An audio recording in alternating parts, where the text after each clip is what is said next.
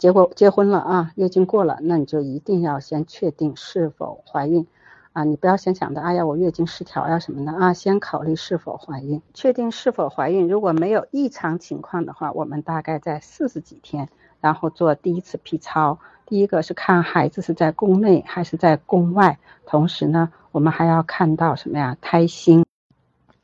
啊，有很多人担心 B 超对小孩有没有影响啊？对胎儿有没有影响？那一般是孕早期，我们尽量少做 B 超，但它也不是一个什么放射线的问题啊，它实际上是超声波。早期我们尽量少做，因为细胞正在分化，我们也是为了避免干扰。